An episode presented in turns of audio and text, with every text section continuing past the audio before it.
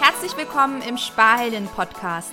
Der Podcast für junge Menschen, die in die Themen Sparen, Vermögensaufbau und Altersvorsorge einsteigen wollen. Mein Name ist Saskia Drewicke, ich bin deine Finanzexpertin und in diesem Podcast zeige ich dir, wie du deinen individuellen Sparstil findest und eigenständig Vermögen für deine Lebensziele aufbaust.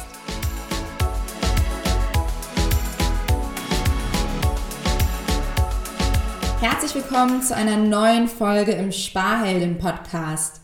Da du jetzt gerade in diese Folge reinhörst, nehme ich an, dass du dich auch aktuell mit deiner Altersvorsorge beschäftigst und auf der Suche nach einer guten Lösung für deine Rente bist.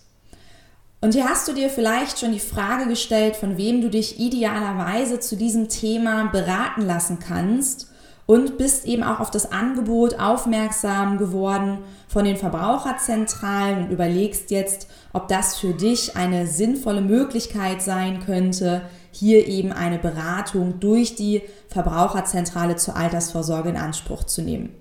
Und hierzu möchte ich dir gern in dieser Folge ein bisschen Hintergrundwissen an die Hand geben, damit du hier eine gute Entscheidung für dich treffen kannst. Das heißt, wir schauen uns einmal an, von wem du dich denn grundsätzlich beraten lassen kannst zu dem Thema, welche Unterschiede es hier eben gibt und worauf du achten solltest, damit du eben hier eine gute Entscheidung treffen kannst, an wen du dich am besten bei diesem wichtigen Thema Altersvorsorge wendest. Dann lass uns einmal losstarten und zwar mit einem Überblick zu den verschiedenen Beratertypen. Das heißt, wir machen jetzt einmal einen kurzen Finanzberater-Check, denn häufig wird angenommen, dass alle Finanzberater gleich sind. Und hier kann ich dir an dieser Stelle schon mal sagen, dass dem nicht so ist, denn es gibt tatsächlich auch per Gesetz hier geregelte Unterschiede. Und grundsätzlich ähm, gibt es eben hier jetzt, sage ich mal, vier verschiedene Beraterkategorien, die ich dir jetzt einmal vorstellen werde. Und dann gibt es eben auch noch die Verbraucherzentralen oder Finanzcoaches. Auch dazu werde ich dir nochmal eine Einordnung geben wie jetzt eben dann auch die verschiedenen Angebote dieser verschiedenen Beratergruppen eben zu verstehen sind und was du dann auch von einer Beratung eben erwarten kannst. Als erstes gibt es die sogenannten Bankberater und Versicherungsvertreter, die eben zu einer bestimmten Bank oder einer bestimmten Versicherungsgesellschaft gehören, also an diese gebunden sind und dem deshalb auch nur Produkte von dieser Bank oder dieser Versicherung anbieten können. Dazu gibt es dann natürlich auch Vertriebsvorgaben, Produktvorgaben, also eine Anzahl an Produkten, die sie im Monat, im Jahr eben hier verkaufen müssen. Und dementsprechend sind natürlich auch die Interessen dieser Berater, eines Bankberaters, eines Versicherungsvertreters an die entsprechende Bank oder Versicherung eben gebunden. Das heißt also, diese Person vertritt die Interessen seines Arbeitgebers. Als zweite Kategorie gibt es die sogenannten Mehrfachagenten oder auch Struktur- und Finanzvertriebe, die eben schon Produkte durchaus von verschiedenen Anbietern anbieten können. Es gibt aber auch hier Produktvorgaben. Das heißt also auch hier haben wir eben ein ähm, ja, Vertriebsvorgaben, Produktvorgaben, welche Produkte in welcher Anzahl eben verkauft werden müssen, welcher Umsatz eben in bestimmten Produktsparten erzielt werden muss. Das heißt also auch hier werden die Interessen des Vertriebes vertreten durch den Berater. Als dritten Typ sind die unabhängigen Versicherungsmakler zu nennen und bei denen ist jetzt der Unterschied zu den zwei vorgenannten, dass diese nicht mit einer bestimmten Bank oder Versicherung zusammenarbeiten müssen, sondern sich hier die Produktanbieter selbst aussuchen und eben auf den gesamten Markt zurückgreifen können. Das heißt, ein Versicherungsmakler kann eben auch einen unabhängigen Marktvergleich für dich machen und dann eben dir die Produkte zusammenstellen, die eben am besten zu dir passen und dir eben das beste Preis-Leistungs-Verhältnis mitbringen. Der unabhängige Versicherungsmakler ist auch per Gesetz verpflichtet, die Interessen des Kunden zu vertreten. Also nicht die Interessen der Bank oder der Versicherung, sondern eben wirklich deine Interessen, zum Beispiel in einem Schadenfall oder auch wenn es natürlich darum geht, für dich die beste Lösung für die Altersvorsorge zu finden. Er steht also auf deiner Seite, ist in deinem Team. Dann gibt es noch den unabhängigen Honorarberater und dieser wird eben auch direkt von dir beauftragt wie ein Steuerberater oder auch Rechtsanwalt, ist also auch unabhängig wie der Versicherungsmakler, unterscheidet sich jetzt aber zu den drei vorgenannten Beratertypen insofern, dass du eben hier ein Honorar für die Beratungsdienstleistung entrichtest. Und hier muss ich einmal eben Achtung ähm, reinrufen, denn häufig wird angenommen, dass die Finanzberatung kostenlos sei.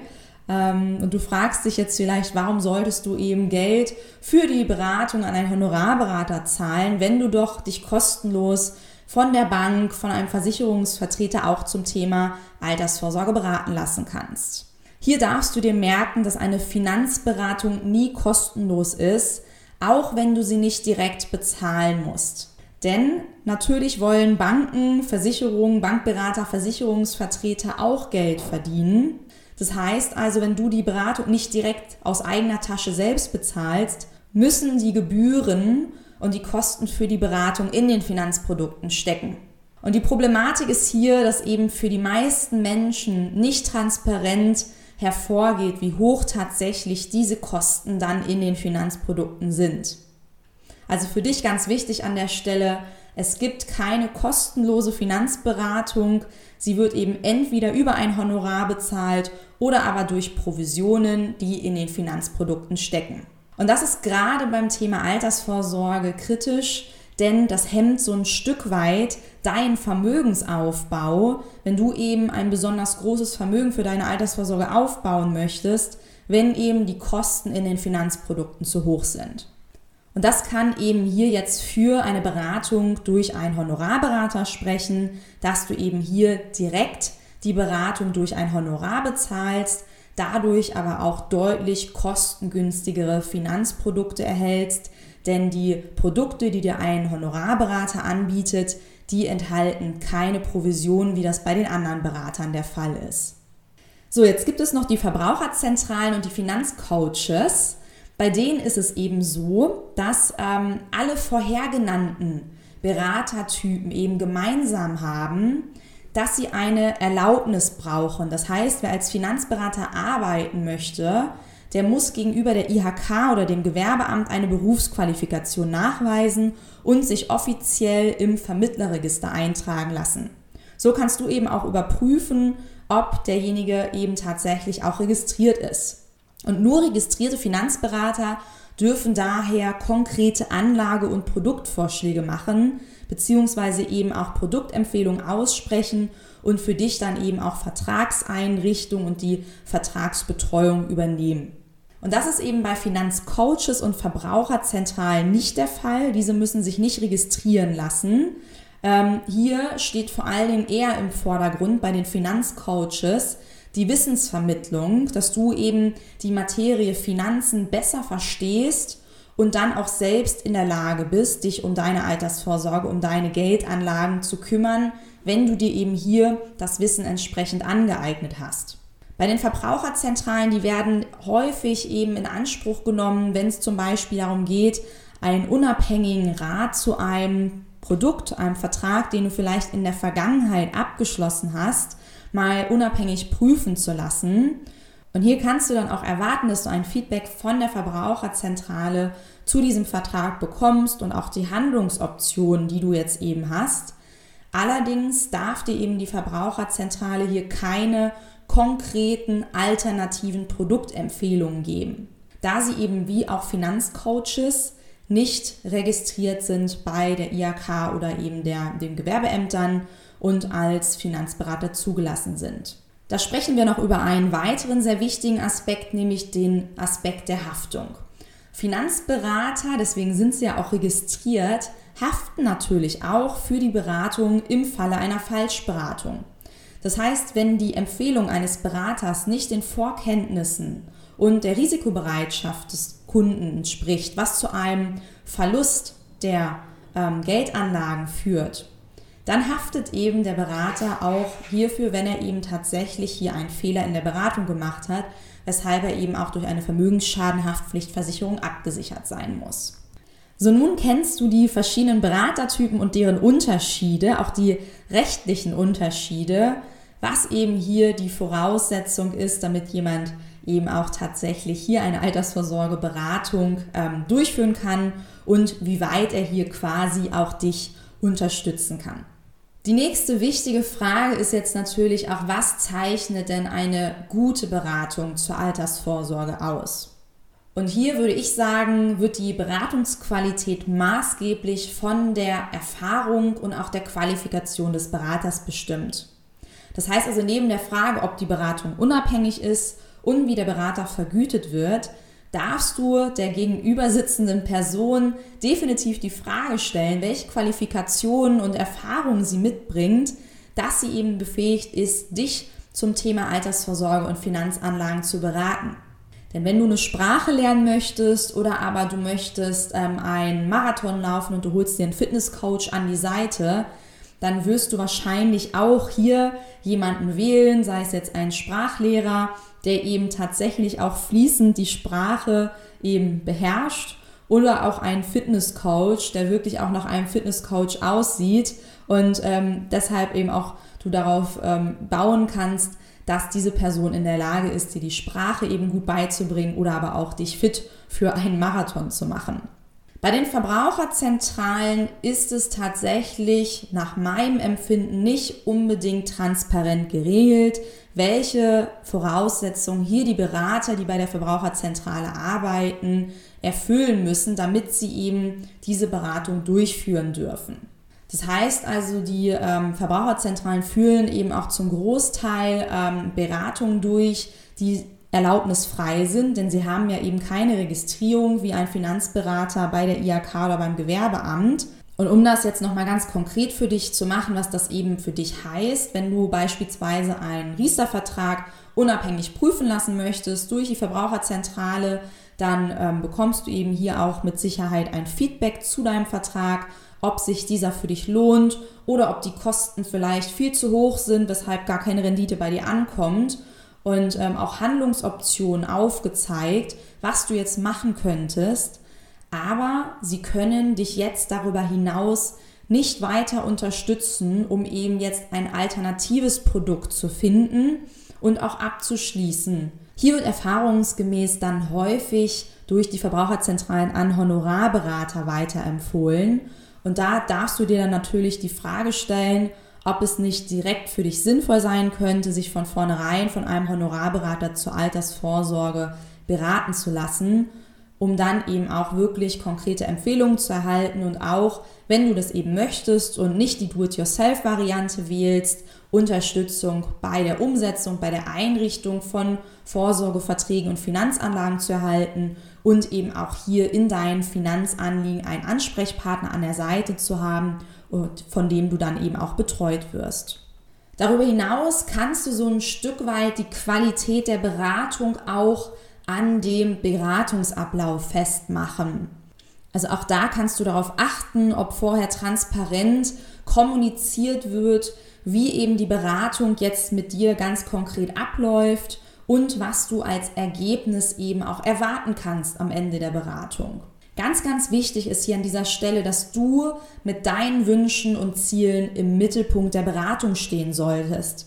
Du solltest auf keinen Fall das Gefühl haben, dass es hier um Produkte geht und dass der Berater eben eine ja, feste Agenda verfolgt und ähm, bestimmte Produkte dir eben ähm, nahelegt, sondern wirklich dass ähm, die Lösungen, die Vorschläge, die Produktempfehlungen, die gemacht werden, dass die wirklich zu deinen Zielen und zu dir auch passen.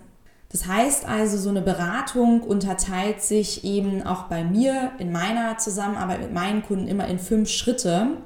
Im ersten Schritt geht es also zunächst darum, deine persönlichen Ziele für die Altersvorsorge zu ermitteln und auch welche Ziele du sonst in deinem Leben hast deine Wunschrente zu erfragen und eben auch, welche Anlagepräferenzen du hast. Wie lange darf das Geld für dich arbeiten? Wie wichtig ist dir das Thema Flexibilität der Anlage? Möchtest du Steuervorteile nutzen? Das sind alles wichtige Punkte, die in einem ersten Gespräch eben besprochen werden sollten. Im zweiten Schritt geht es dann darum, eben deine aktuelle Vorsorgesituation zu analysieren, gegebenenfalls eben auch bestehende Verträge zu überprüfen und den optimalen Sparbetrag für die Erreichung deiner Vorsorge, deiner Wunschrente zu ermitteln, damit du eben ganz konkret weißt, wie viel du idealerweise monatlich investieren solltest, um eben dann später ganz entspannt von deinem Vermögen leben zu können. Im dritten Schritt ähm, sollten dir dann einmal Vor- und Nachteile verschiedener Altersvorsorge und Anlageformen vorgestellt werden. Und es geht eben darum, jetzt die für dich passende Sparform und Altersvorsorgeform zu ermitteln. Also auch wieder, was eben zu dir und deinen individuellen Bedürfnissen und Wünschen passt. Der vierte Schritt ist dann die Entwicklung eines individuellen Altersvorsorge- und Anlagekonzepts, das zu dir, deinen Zielen und auch deinem Risikoprofil passt, damit du eben nicht zu viel Risiko eingehst. Und wenn du eben sagst, das passt für dich, so möchtest du das umsetzen, dann geht es eben darum, jetzt auch tatsächlich deine Strategie, dein Konzept in die Umsetzung zu bringen. Das heißt also mit dir gemeinsam Verträge einzurichten, Geldanlagen einzurichten und diese dann eben auch über die Zeit, denn wir haben es häufig bei der Altersvorsorge mit 20, 30, 35 Jahren zu tun, die eben bis dahin noch Zeit sind, hier eben auch regelmäßig einen Blick drauf zu haben und zu schauen, ob du hier auf Kurs bist und gegebenenfalls eben dann auch Anpassungen vorzunehmen. Ich hoffe, dass ich dir mit dieser Folge einmal so ein paar Entscheidungshilfen an die Hand geben konnte, ob es eben zielführend für dich ist, dich von der Verbraucherzentrale eben zur Altersvorsorge beraten zu lassen oder aber welchen Beratertyp du eben wählst, was du erwarten kannst, was das Ergebnis einer Beratung ist. Und wenn du sagst, du würdest dich unglaublich gerne eben von einer Honorarberaterin unabhängig zu dem Thema beraten lassen, dann darfst du dich sehr, sehr gerne für ein unverbindliches Kennenlernen- und Analysegespräch bei mir melden. Dann sprechen wir einmal über deine Situation, deine Ziele, wo du gerne idealerweise hin möchtest, damit du gut von deiner Altersvorsorge später leben kannst. Ich verlinke dir den Link zu meinem Kalender hier in den Show Notes und freue mich, wenn ich dich kennenlernen darf und wir darüber sprechen können, wie wir gemeinsam deine Altersvorsorge gut regeln können.